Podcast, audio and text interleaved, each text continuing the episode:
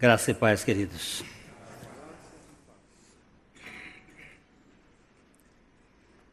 É... O Salmo 2 se refere a uma, uma conspiração que existe dos reis da terra contra o ungido do Senhor. Ele fala de alguma coisa que existe no mundo. Desde o jardim do Éden, quando o Senhor começa a fazer um acerto de contas por causa do pecado, ao se dirigir à serpente, ele disse: Porém, inimizade entre ti e a mulher, entre a tua descendência e o seu descendente. A descendência da serpente somos nós, a raça de víboras, que temos uma natureza que está invadida por um sentimento de querer ser como Deus, sentimento teomânico. Mas Deus tem um plano de esmagar a cabeça da serpente.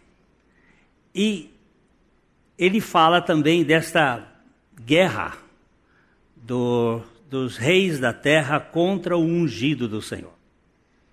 A gente vai estudando na história, isso começou de fato assim de um modo bem claro lá com Nimrod, lá nos, nos babilônicos e vem descendo. E recentemente a gente está vendo como o mundo vem se manifestando. Também acredito creio piamente que as sete cartas do Apocalipse, elas são como que sete degraus da história da igreja, sete períodos da revelação da igreja, começando com Éfeso, que seria a igreja nascente, e terminando com Laodiceia, a igreja poente, a igreja do fim. Nós temos aí todo um processo de revelação. Em duas dessas igrejas aparece uma sinagoga de Satanás. Na igreja de Esmirna, que está aí pelo segundo, terceiro século da era cristã, na igreja de Filadélfia, que está entre o século 17, 18 e 19, e neste século, aí por volta de, nesse período por volta do ano 1776, houve um, um levante, aquilo que eles chamam de a madrugada fatídica do 1 de maio de 1776, na Bavária, quando um grupo resolveu dizer guerra contra a igreja. E eles levantaram, na pessoa de um líder chamado Adam Weishauspert, que eles iriam, em 250 anos, destruir a igreja. Você vai fazer as contas, 1776, 250 anos, depois você faz a conta, porque quando é que vai dar? Parece que dá lá por volta de 26. Isso está chegando dentro do plano e o projeto é esse. A Venezuela já abriu o bico, a Bolívia está abrindo o bico, o próximo é o Brasil. A, a, dentro do projeto deles, o próximo é o Brasil para ser atacado profundamente. Essa leitura vermelha do escudo, eles estão batendo forte. Agora, nós temos uma, um Deus que é continua sendo Deus, continua sendo o Deus da história. Quando os persas pensaram que eles iriam fazer o que iam fazer com o mundo, um homenzinho lá, um chifre, um, um uma espécie de uh, bode de chifre, como é escrito lá no livro de Daniel, bate contra o carneiro de dois chifres e vence. E Deus está por trás da história. Deus está por trás. Deus usa uns tipos que você não acha que pode usar. E Deus pode usar um Trump, como pode usar um, um Temer. não é temeridade para Deus. Ele tem todo o poder para agir no meio da história. E nós precisamos só ter olho vivo, aberto, não podemos dormir de toca. Ah, o mundo está bem. Não está bem. Nós temos que clamar ao Senhor, pedir a Deus que manifeste o seu poder. Ele, ele pode manifestar sozinho, mas ele disse que a igreja dele era para ser esse instrumento. Então, a nossa, o nosso pedido aqui é orar pela Bolívia, orar por Venezuela, orar pelo Brasil, orar pela América Latina, orar pelos cristãos. Hoje deve ter sido mais ou menos uns 200 cristãos mortos na Síria. É, ali tem todo dia, todo dia, e hoje teve massacre. Mas, queridos, a história da igreja tem sido a história do sangue. E quanto mais sangue derrama, mais gente brota.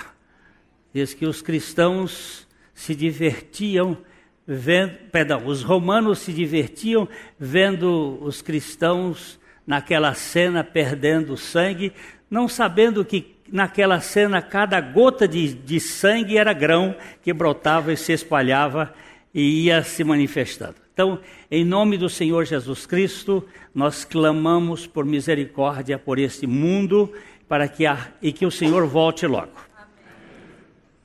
É, o Senhor veio buscar Noé na hora certa, tirou Ló e a família na hora certa, e tirou Enoque quando ele quis, e eu tenho pedido assim, Senhor, não esquece da gente não.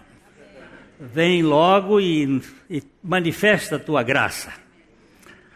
É, nós estamos caminhando aqui já faz algum tempo no Evangelho de João. E eu hoje vou fazer um pequeno, uma pequena recapitulação antes. É, quantos sinais há no Evangelho de João?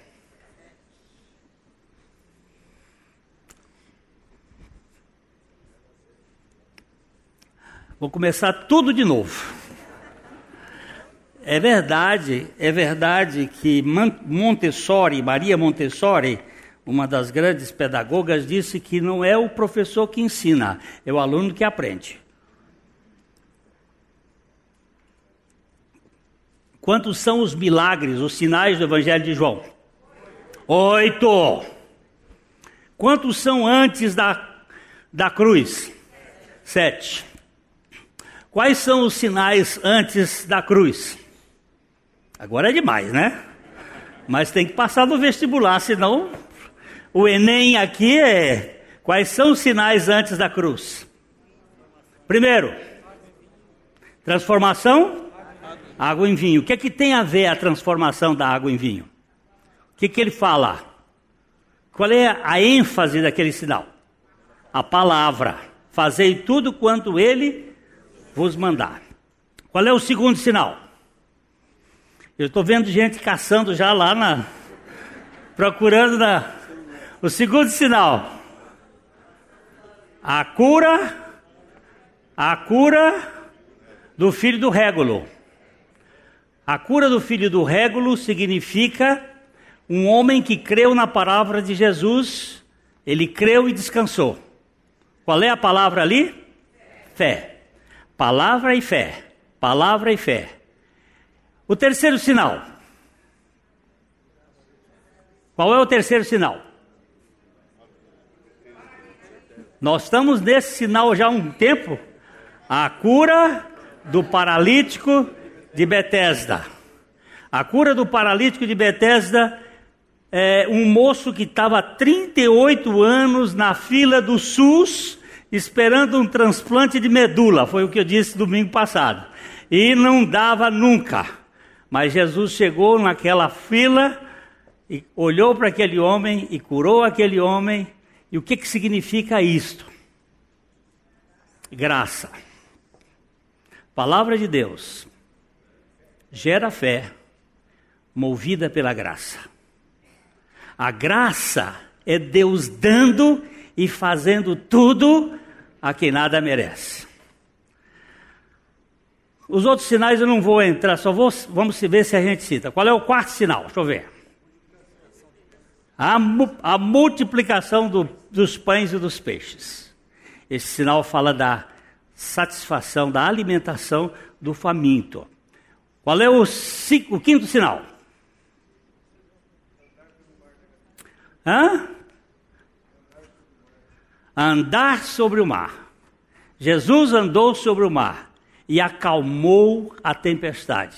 Aquele sinal fala da paz que vai acontecer quando a palavra de Deus vier ao seu coração, mediante gerando fé por meio da graça, houver satisfação na sua vida, vai gerar paz no seu coração. O, o, o sexto sinal fala da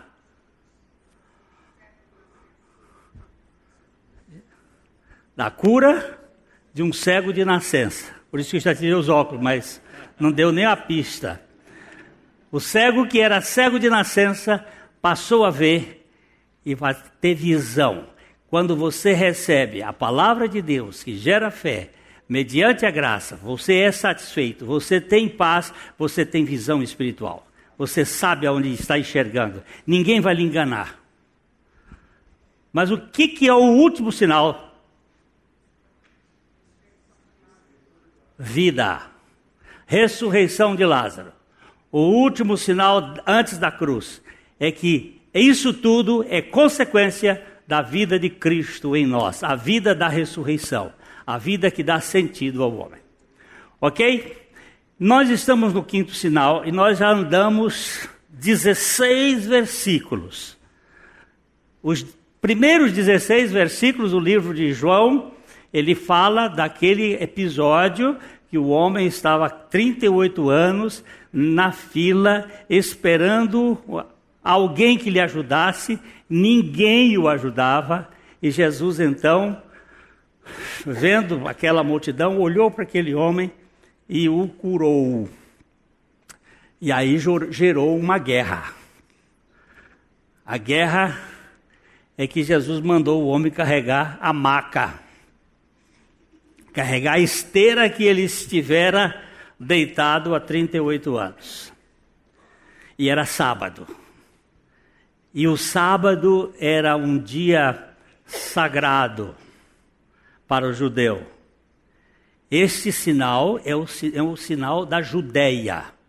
Os outros dois sinais foram da Galileia.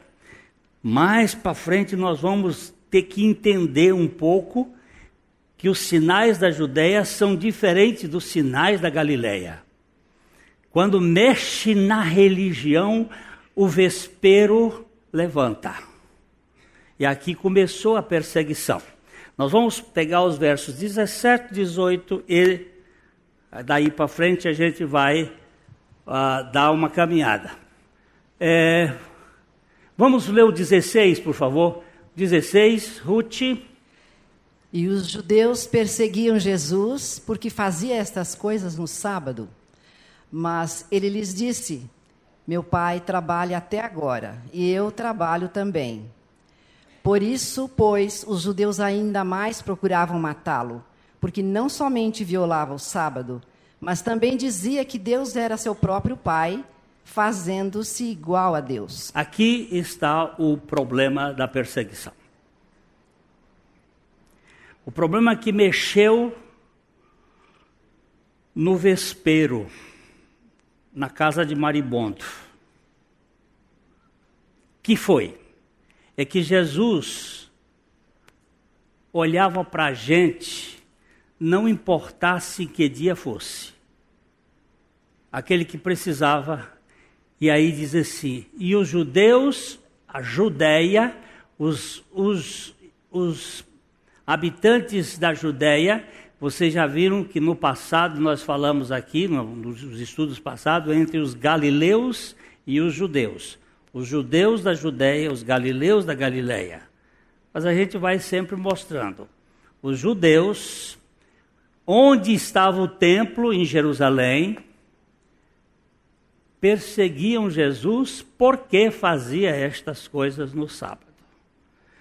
Para eles estava mais, era mais importante cuidar das formalidades do que das pessoas. Eles se importavam mais com rituais do que com gente.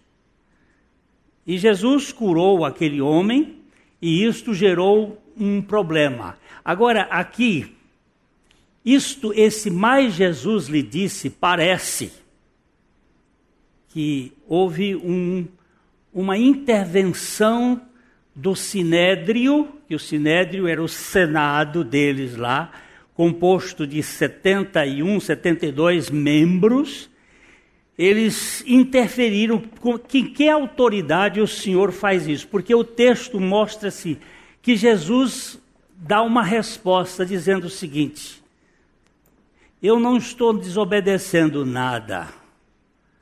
Meu Pai é um Deus que trabalha.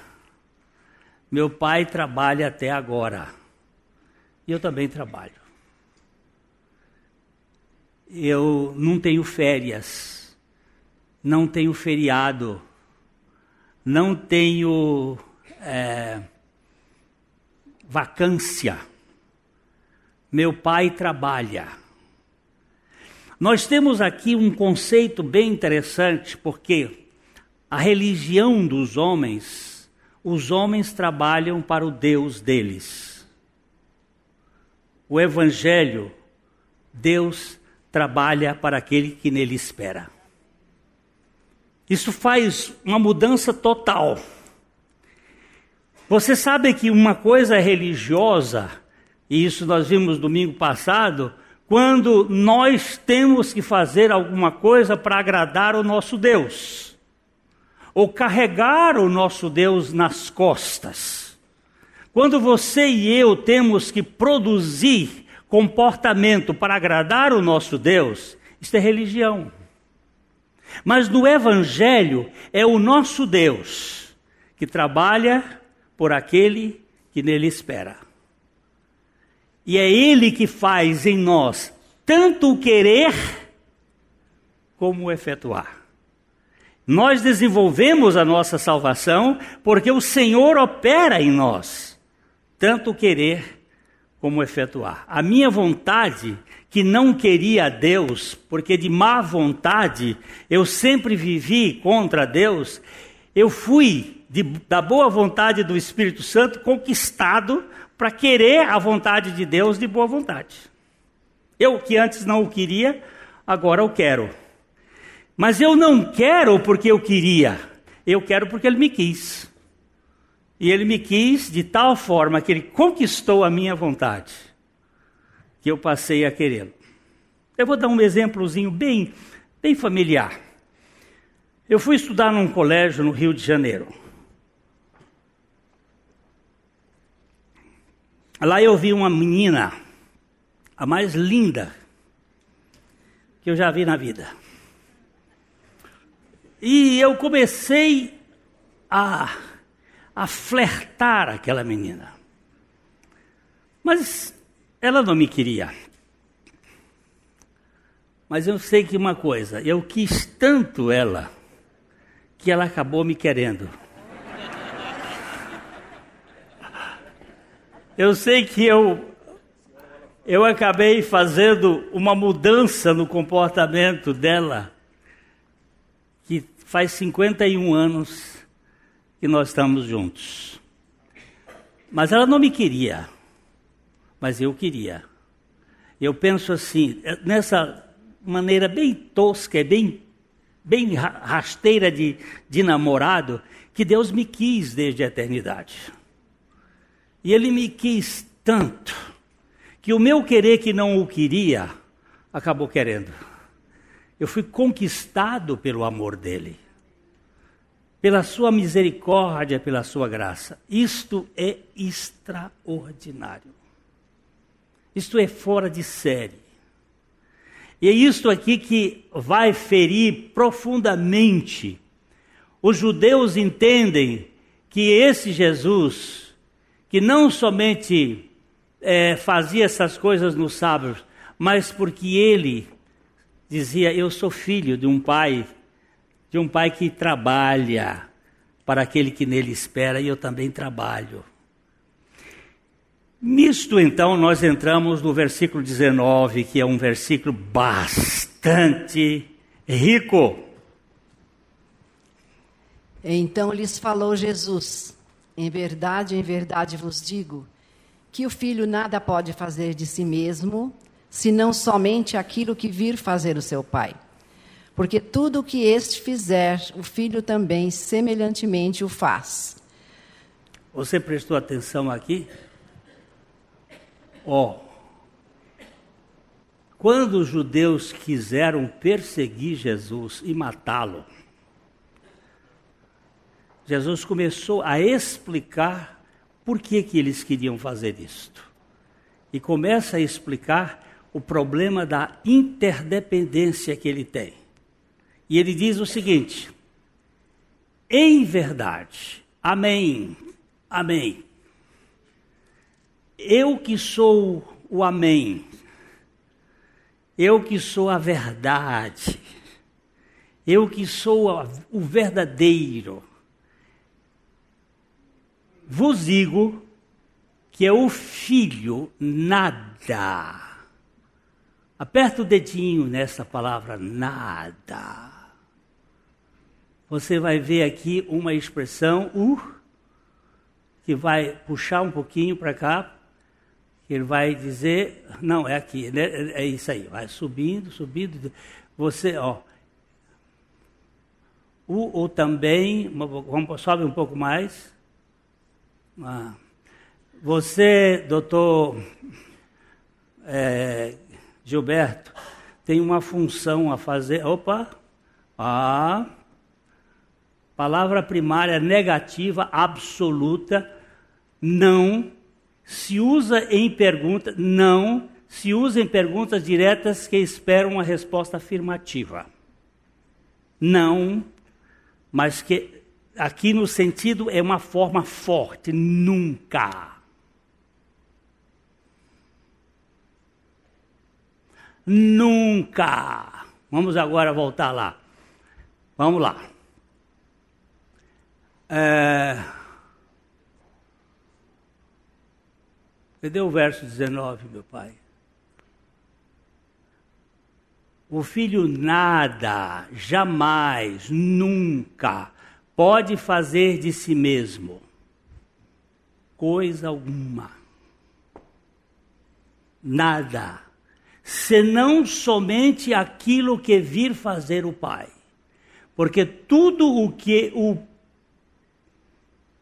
o que tudo o que este fizer, isto é o Pai, o Filho também semelhantemente o faz. há uma relação de dependência absoluta do filho. Ele não teve a secção do cordão umbilical. Ele ficou dependente do Pai.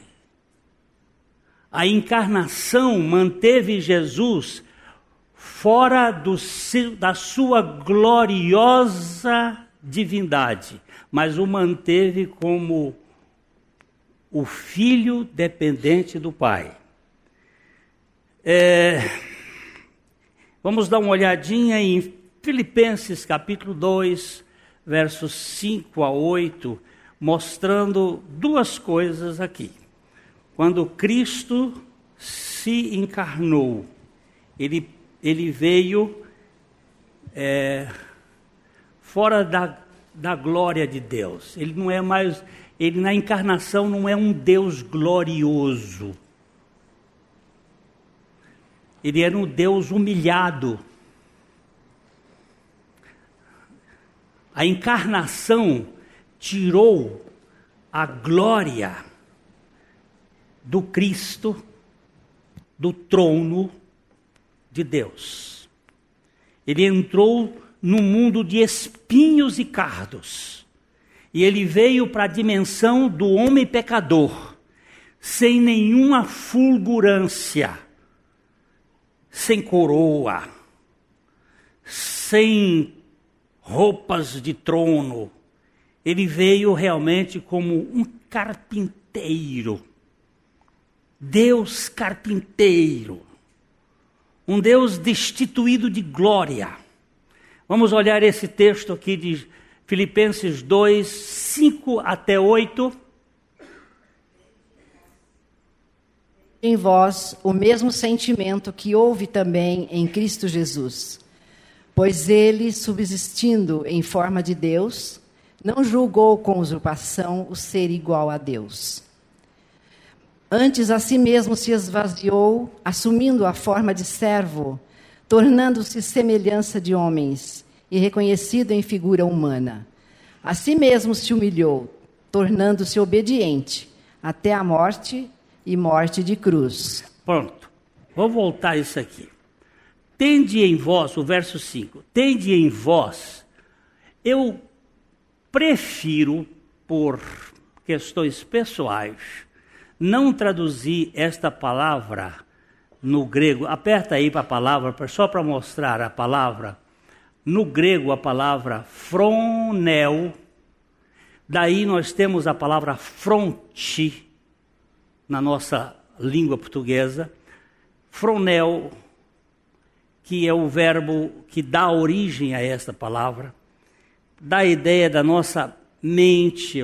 Aí ele usa aqui uma outra versão diz: tende em vós o mesmo pensamento. Outra versão diz: tende em vós o mesmo entendimento. A ideia de entendimento. Tende em vós a mesma opinião. Pessoalmente, eu gosto de uma expressão: tende em vós o mesmo despreendimento. Tende em vós o mesmo despreendimento que houve em Cristo Jesus.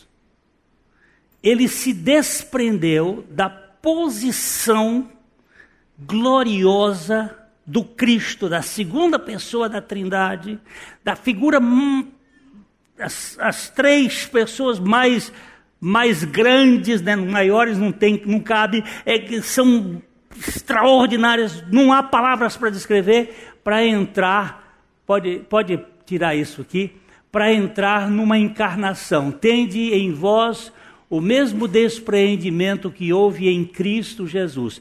Eu quero chamar a atenção para estas duas palavras nesta ordem. Cristo se refere a Deus, Jesus ao homem. Cristo, o Filho de Deus, Jesus, o Filho do homem. Cristo Jesus vai até a cruz. Quando chega na cruz, daí para frente é Jesus Cristo, o Deus homem, o Deus exaltado. E o primeiro caminho dele é o caminho do esvaziamento ele se esvaziou, pois ele subsistindo em forma de Deus, ele existindo, ele usa a palavra subsistindo para saber o seguinte: antes que existisse, porque a existência é no tempo. Antes que houvesse tempo, antes que houvesse matéria, antes que houvesse tudo, na realidade espiritual da divindade, ele subsistindo na, na forma de Deus. Aperta o dedinho aqui, por favor. Você vai dizer morfê na forma de Deus, no, naquela realidade de Deus. O que, que aconteceu com ele? Pode deixar. Aí ele, subsistindo na forma de Deus, não julgou como usurpação ser igual a Deus. Isto é meu, eu não solto, eu não abro mão. Usurpação é isto. Eu não, não, não, não deixo de ser. Ele não fez isso. Ele não se agarrou a essa posição. Ele não usurpou o direito dele ser Deus. Mas ele, esta é a palavra forte que vai dizer assim: se esvaziou. Se esvaziou. Essa palavra é uma palavra fortíssima, é a kenosis, o esvaziamento de Deus. Deus é como se fosse uma baleia que resolve ser formiga. Só para entender, para a gente falar com criança. Aquela baleia de 20 metros de comprimento, pesando 30 toneladas, resolve virar uma formiguinha jiquitaia. Aquele negocinho minúsculo. É assim que foi. Ele desceu. Ele entrou no funil da encarnação. Perdeu, destituiu-se da sua glória mas não perdeu a sua essência. não perdeu a sua realidade. Não perdeu, ele continuou 100% Deus. Mas um Deus encolhido, 100% cheio de graça, para poder salvar um homem 100% cheio de fezes. 100% cheio de si mesmo. 100% arrogante. 100% ensoberbecido. Este versículo é tremendo. Isso gera uma guerra. Quem você pensa que você é? Você vem entrar aqui no meu território humano para fazer o quê? Essa humilhação de Cristo.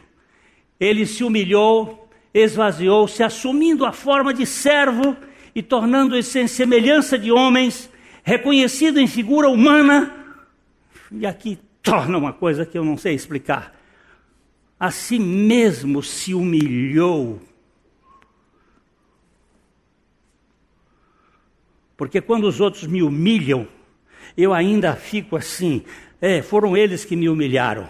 Mas quando eu me humilho até ir para a morte, e morte de cruz, a morte mais vexatória que alguém podia suportar, isto, isso foge à minha cuca. Isso foge à minha cabeça. Isso tem que ser alguma coisa maior, que eu não sei explicar. Isso tem que ser um amor louco. Por isso que Brennan Manning chama do o amor furioso de Deus. É um amor furioso que ele tem por gente. Ele se humilhou e se esvaziou, mas ele veio cheio de graça e de verdade. Você me cospe na cara, você me esbofeteia, você me fere, e eu digo para meu pai: Pai, perdoa-lhes. Eles não sabem o que fazem. Isso entra na cara de quem? Na cabeça de quem? Quem é que pode entender um negócio desse? Que Deus é este?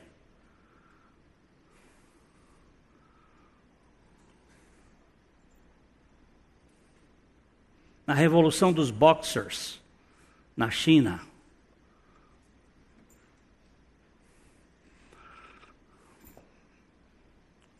O reverendo Goldfried, amarrado, via os seus filhos, seu menino e a sua menina sendo esbofeteados até a morte. E o menino dizia: Pai, me salva. E aqueles carrascos dizia: nega a sua fé. Nega a sua fé. E nós soltamos. Nega a sua fé, e nós libertamos o seu filho e a sua filha. E ele diz: como eu posso negar aquele que sobre a cruz levou tudo?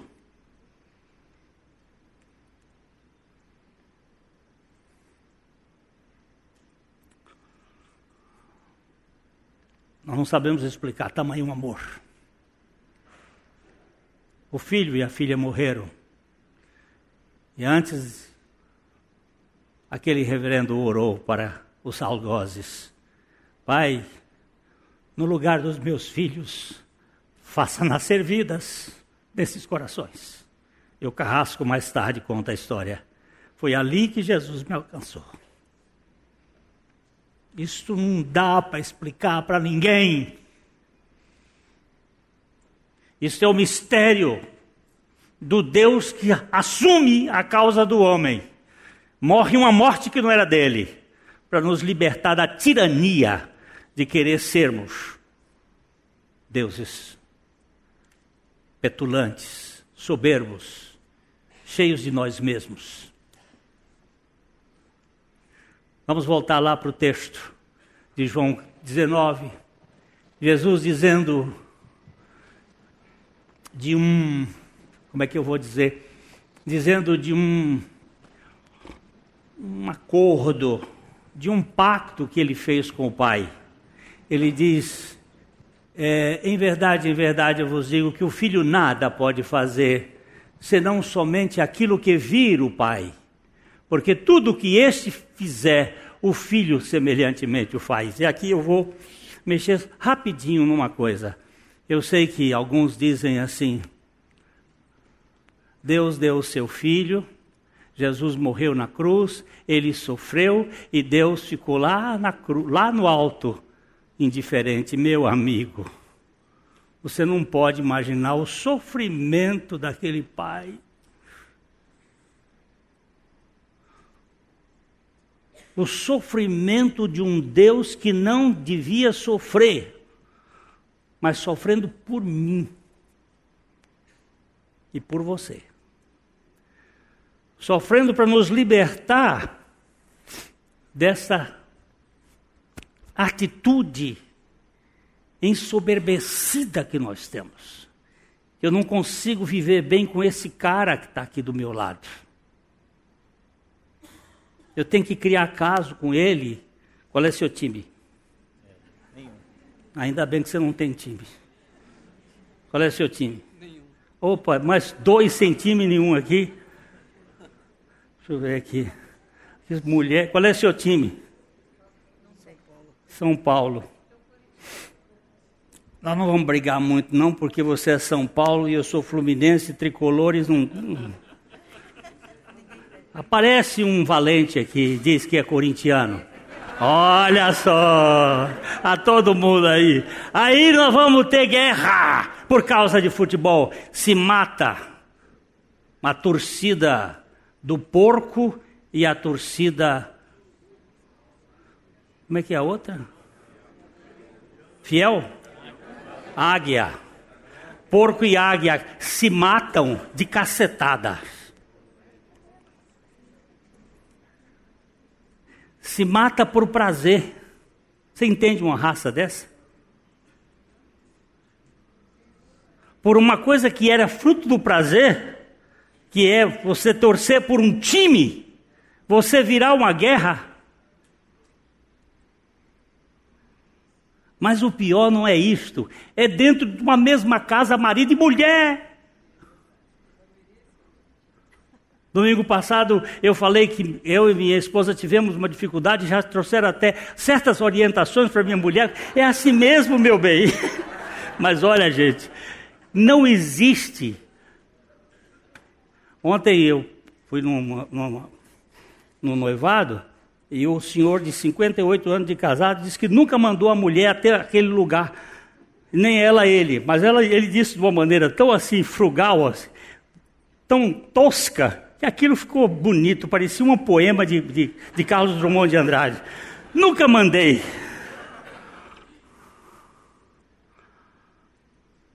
Não existe esse casal perfeito. Nós não conseguimos.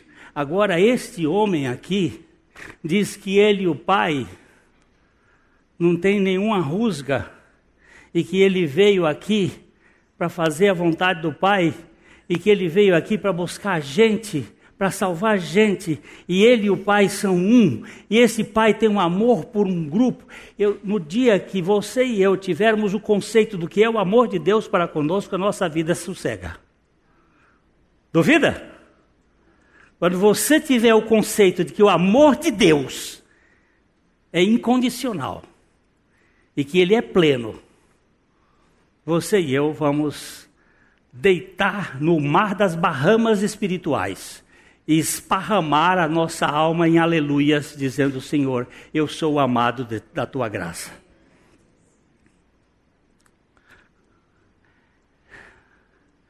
Porque o pai ama o filho e lhe mostra tudo o que faz, e maiores obras do que estas lhe mostrará, para que vos maravilheis. Eu não vou caminhar muito hoje porque nós temos ceia, mas eu só quero trabalhar isso depois um pouquinho.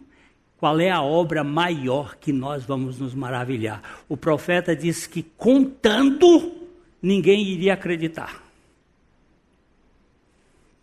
a obra maior que Jesus fez foi ir para a cruz. Não tem obra maior do que essa. Ali está o maior poder.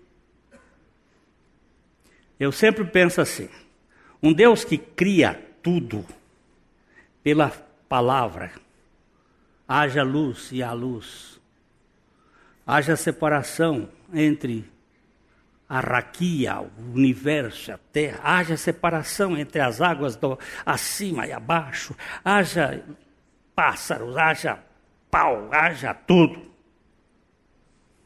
Que tem todo o poder de criar com sua palavra, que tem todo o poder se submeter a três pregos.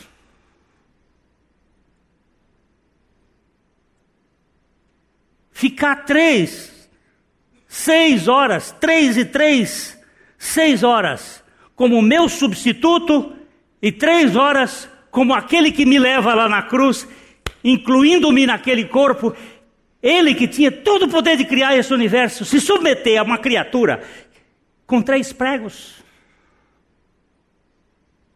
Não cabe. Mas cabe.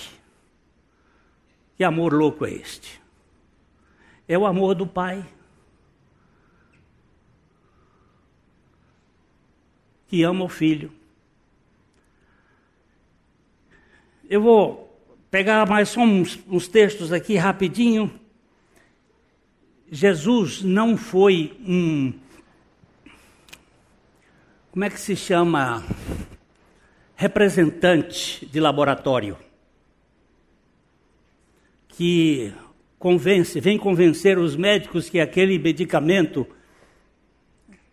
é o melhor medicamento. Ele não é um representante de laboratório.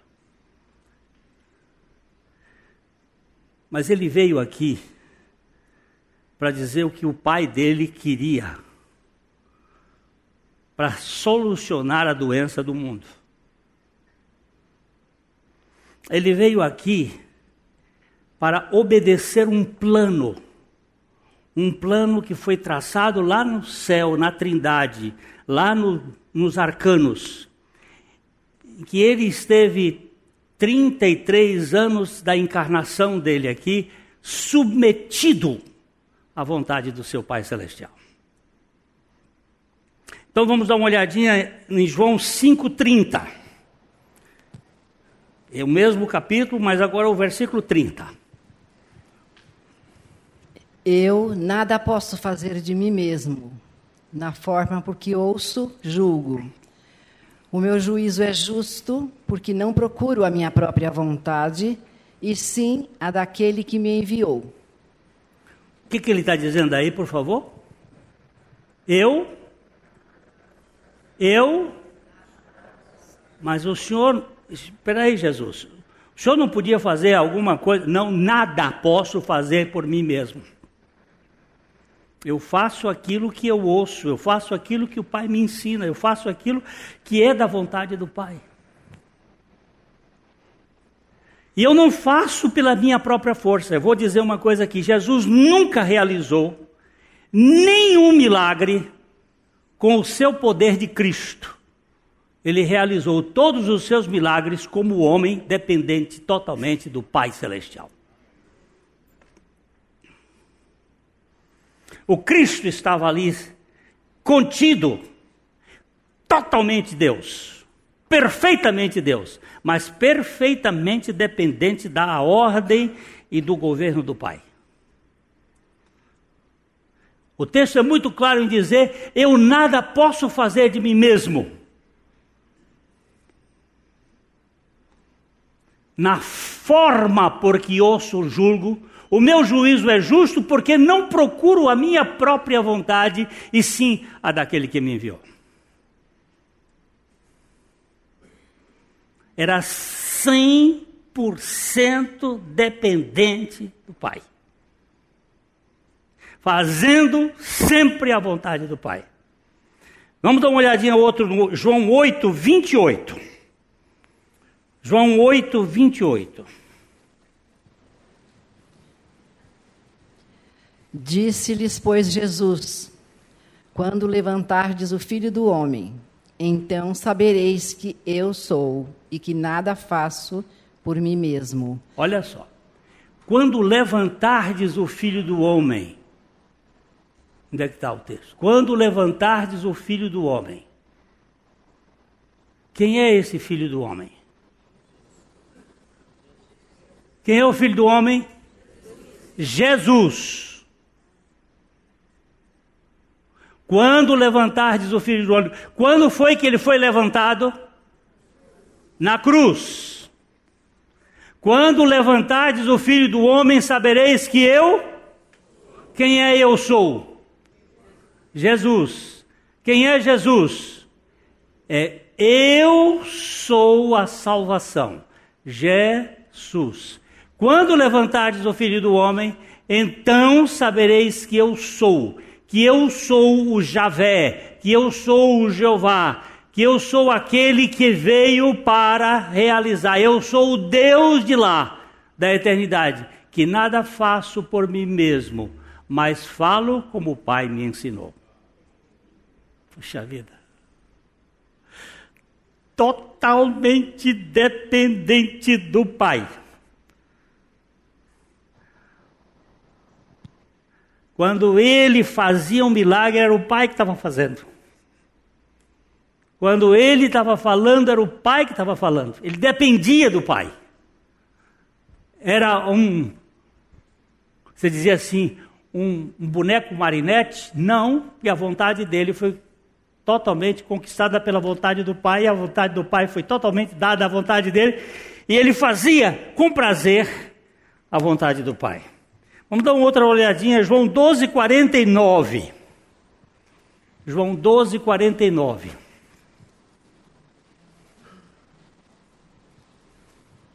Porque eu não tenho falado por mim mesmo, mas o Pai que me enviou. Esse me tem prescrito o que dizer e o que anunciar. Eu não estou falando o que eu quero falar, o que eu, não falo por mim mesmo. O que, que eu falo? Eu falo aquilo que o Pai prescreveu. E eu quero, eu vim para dizer o que ele quer que era uma comunicação perfeita. Vocês já viram um telefone sem fio? Aquela brincadeira que se faz? Que começa uma coisa aqui, eu, eu falo no ouvido da Edna, a Edna fala para cá e começa falando. Quando chega lá, Hein? Está tudo trocado? Porque a gente não sabe ouvir ou na pressa não sabe dizer, mas Jesus ele é o verbo que se encarnou, ele é a palavra encarnada do Pai. E quando ele fala, ele fala o que o Pai falou. Ele é a encarnação da vontade do Pai. Há um Deus que ama a gente. Não é um Deus distante. Não é o Deus do vós. Você vê que tem umas traduções que dizem assim: Pai nosso que estais nos céus, santificado seja o vosso nome, venha a nós o vosso reino, seja feita a vossa vontade, assim na terra como no céu. No grego não está escrito assim, no grego está escrito Pai nosso que está nos céus, santificado seja o teu nome, venha a nós o teu reino. É a pessoa com quem eu falo, não uma autoridade lá em cima, porque o filho desceu para conectar a minha pessoa com a pessoa do Pai. Para ter intimidade. Eu não preciso de intermediários, porque Jesus Cristo é o único intermediário entre Deus e o homem. Nós não precisamos de intercessores, porque Ele intercede por nós. Nós não precisamos de uma escala de aions que ficam lá os mais de perto e os mais de longe. Eu que sou o mais de longe, fui aproximado perante o Pai por causa de Jesus Cristo. Para com essas bobagens. Pastor, eu quero que o senhor ore, porque o senhor é mais próximo de Deus. Vai. Vai catar coquinho Essa é a forma mais amena. Criatura, você não é filho? Você é bastardo?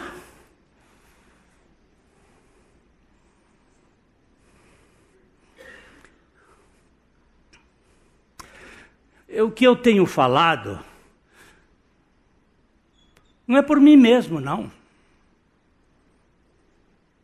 Eu sou menino de recado do Pai.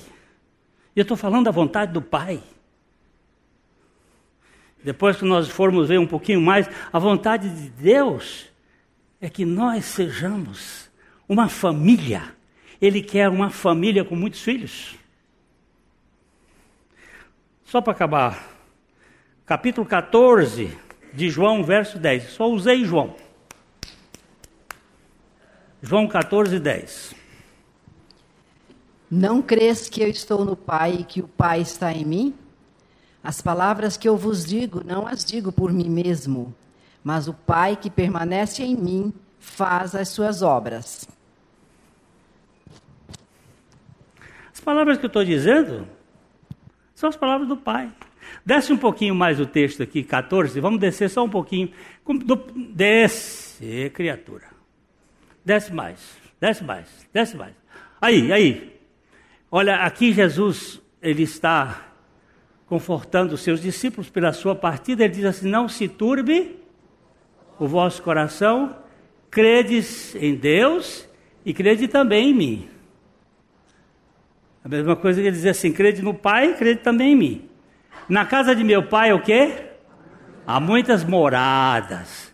A minha morada é melhor do que a do, do bispo Macedo lá em Miami há muitas moradas. Se assim não fora, eu vos teria dito, pois vou preparar-vos lugar. E quando eu for, e quando eu for e vos preparar lugar, eu voltarei e vos receberei para mim mesmo, para que onde eu estou, estejais vós também. Você viu que ele disse onde eu estiver? Ele não disse onde eu estiver mas onde eu estou, porque ele já está falando da eternidade. Ele estava falando aqui na terra, mas já com o projeto pronto do Pai. E ele diz: E vós sabereis o caminho para onde vou. Olha o bendito. Olha o bendito Tomé aqui. O homem da dúvida. O homem do dedo no buraco. Eu quero enfiar o dedo no buraco para crer. Ele já começa o bendito do Tomé, ele já começa, Senhor, nós não sabemos para onde vais. Como saber o caminho? Durante três anos e meio eu tive com vocês dizendo que eu sou o caminho e você não sabe, e respondeu-lhe Jesus: Eu sou o caminho. E a verdade? E a vida? Ele não disse eu sou um caminho, eu sou o caminho. Ele não disse eu sou uma verdade, ele disse eu sou a verdade. Ele não disse eu sou uma vida, ele disse eu sou a vida. Ninguém, never, ninguém, ninguém vem ao Pai senão por mim. Ninguém. Mas é muita exclusividade. Pois é. Só tem esse jeito. Só tem um jeito de você. Você pode beber água você pode beber vinho, você pode beber cerveja, você pode beber para matar a sede. Mas só tem um jeito de você respirar. Porque um cara vem me dizer assim: Glênio, você vem me dizer que Jesus é o único. E Buda, e Confúcio, e Maomé, e não sei o quê. Eu digo: tudo bem, esses caras foram geniais lá nos dedos dele. Mas espera a coisa aqui. Com quantas coisas você respira? É radicalismo? Beber, você pode beber um bocado de coisa para matar a sede. Bebe até Coca-Cola. Tem gente que bebe Coca-Cola para matar a sede. Você imagina um negócio desse? Um veneno daquele. Mas tem gente que bebe.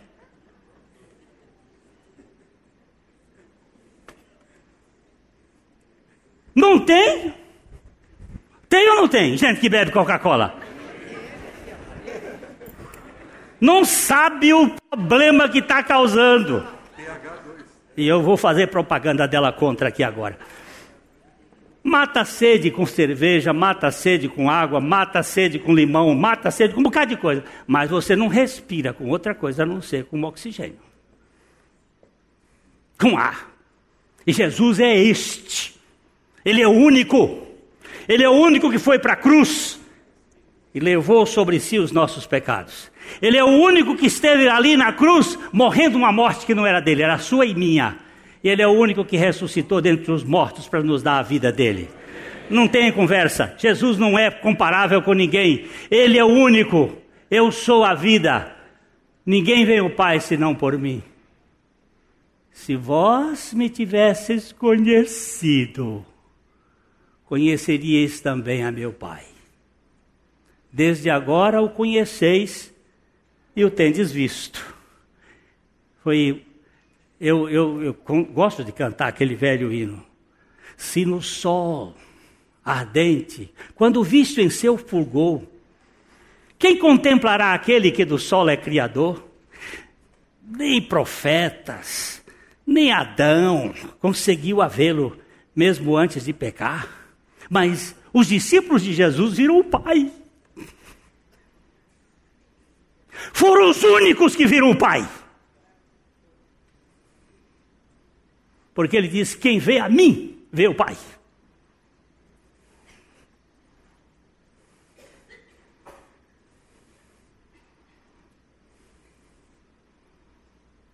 Tá certo ou não?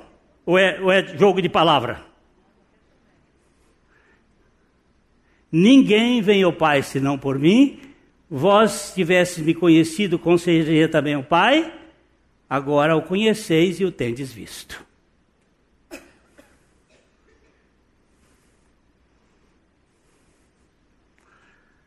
Jesus não veio aqui estabelecer outra coisa senão a vontade do seu Pai Celestial. A coisa mais importante neste mundo que você pode ter é conhecer e depender da vontade do Pai. Pai, eu quero a tua vontade. Seja feita a tua vontade, assim na terra como no céu. Vamos parar aqui hoje para ver essa postura de Jesus de dependência do Pai e a mais radical expressão da sua vitória sobre o pecado, pois se o pecado significa independência do ser humano movida à incredulidade, a dependência de Jesus significa plena e total confiança em Deus e uma, e uma acusação direta contra a religião do esforço humano e contra tudo que vai gerar perseguição. Religi os religiosos odiavam Jesus, porque ele não aceitava a glória dos homens e vivia na dependência do Pai. O que gera ódio é a dependência de Deus. Não, não, não, não vou fazer. Por quê? Porque, porque, porque eu quero fazer a vontade do meu pai. Eu conto essa história e a gente acaba. A moça me procura, há many, many years ago, mas faz tempo mesmo. Ela diz assim, Pastor Glênio, meu pai não quer meu casamento com meu namorado. E eu queria que o senhor fizesse meu casamento. Nós moramos no estado de São Paulo, eu quero me casar, meu pai não quer. Ele diz que se eu me casar, ele mata meu noivo. Mas eu quero casar. O senhor faz meu casamento? Eu digo, primeiro eu não faço casamento. E mais agora, ser cúmplice do assassinato, de jeito nenhum, não faço mesmo. Mas eu vou lhe sugerir uma coisa. Você crê que Deus pode? Ela disse, eu creio. Você crê que Deus pode mudar o coração do seu pai? Creio. Então, vá e acabe com o namoro do seu, com seu namorado e vá para o seu pai e diga o seguinte: Papai, eu acabei o namoro o meu namorado porque eu quero obedecer à vontade de Deus. Agora você vai fazer um teste. Você diz que é crente. E o teste agora é pesado.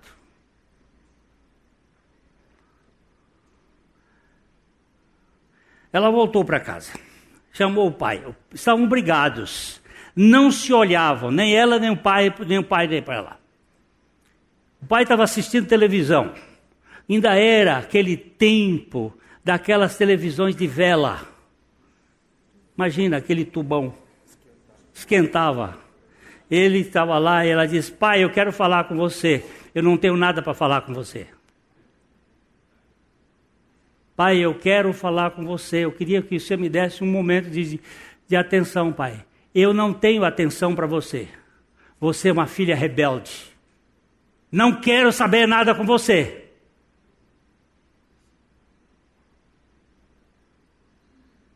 Eu já vou providenciar com os advogados para fazer deserdar você. Pai, eu queria falar com você que eu acabei o meu namoro. O quê? Você acabou o seu namoro? Acabei. Mas por quê? Porque eu quero fazer a vontade de Deus. E a vontade de Deus diz que é para eu ser obediente a meu pai.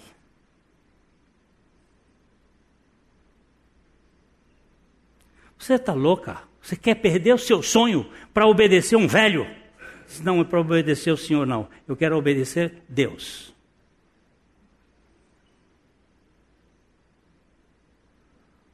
Ele disse o seguinte: quando é que você tinha marcado o casamento? Vocês estão entendendo como é que Deus age? Quando é que você vai queria marcar o seu casamento? Disse, nós tínhamos pretendido para tal época. Toca o santo, minha filha. Agora a festa é minha.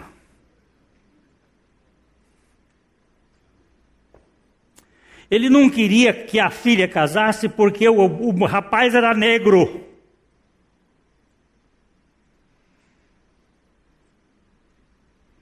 Mas agora ele estava aceitando até o negro, porque Deus não é Deus de preconceito. Deus é o Deus do conceito do amor eterno. Ele morreu anos depois, mas sabe quem era que levava ele para a fazenda?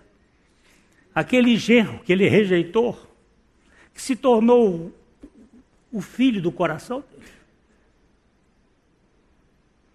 Porque Deus muda a vontade do mundo quando nós nos colocamos debaixo da vontade dele. Aleluia. Aleluia. Nós precisamos entender isto que Jesus estava aqui já realizando a obra da redenção, quando ele disse: A minha vontade é fazer a vontade do meu Pai Celestial. É isso que esse versículo quer dizer: que Jesus Cristo era um Deus encarnado com a humanidade, mas dependente inteiramente da vontade do seu Pai. E que o Senhor nos faça dependentes da vontade dEle. Quebranta o nosso coração e nos faz absolutamente dependentes de Ti, para a glória do Teu próprio nome.